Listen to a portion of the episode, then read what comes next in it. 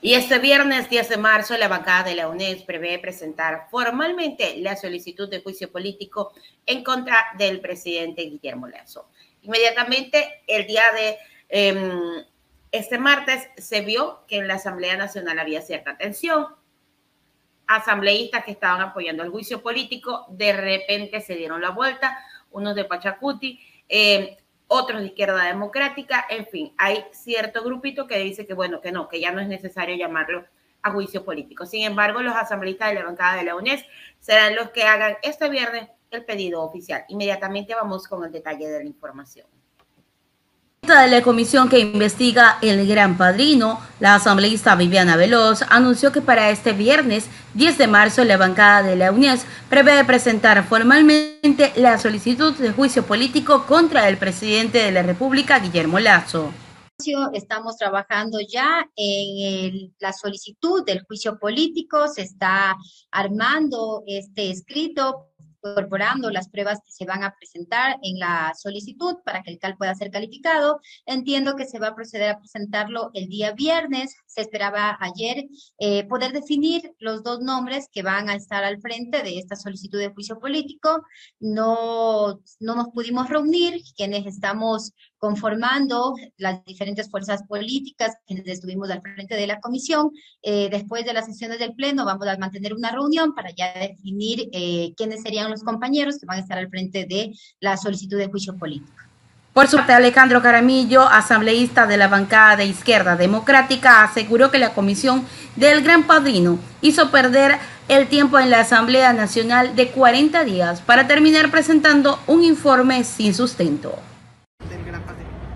nosotros lo que hemos dicho con Izquierda Democrática y Pachacuti, que vamos a acudir ante la Fiscalía General del Estado y todo lo que no constó en este informe, no solo del gobierno de Lazo, sino también del gobierno de Moreno y de Correa, vamos a presentar las denuncias correspondientes con todos los actores, porque está enquistada la corrupción en las empresas públicas, de los sectores estratégicos, no solo de este gobierno, sino también de los anteriores eh, gobiernos. ¿Qué pasa con el juicio político que el correísmo dice va a presentar? ¿Ustedes se sumarían o, toda, o ven que no hay una, una línea jurídica, digamos así, para eh, sustentar, el juicio político? Nos han hecho perder 40 días los correístas y también los del Partido Social Cristiano y esta comisión multipartidista.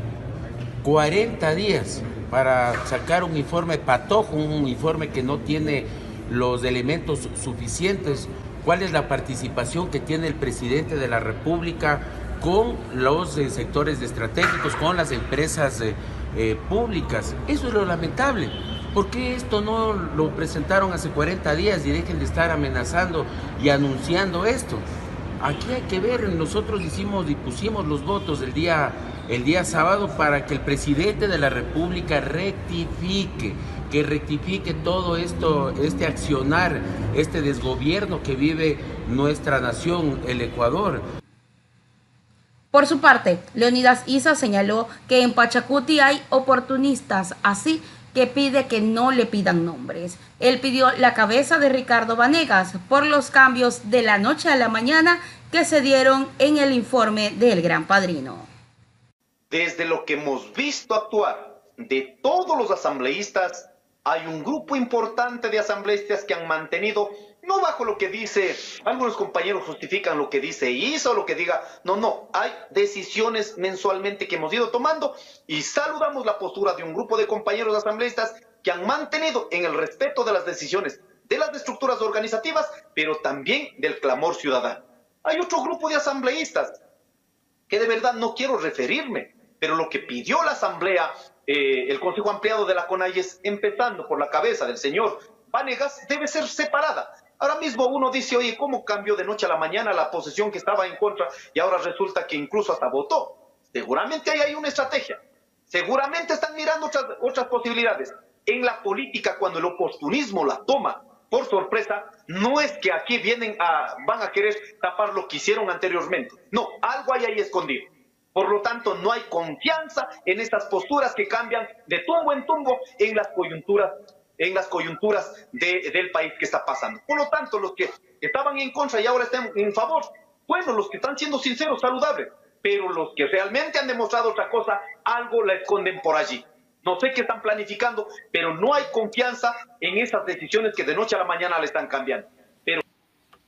Ahí está, señores. De repente empezaron a cambiar decisiones en la Asamblea Nacional con respecto al tema del juicio político en contra del presidente Guillermo Lazo.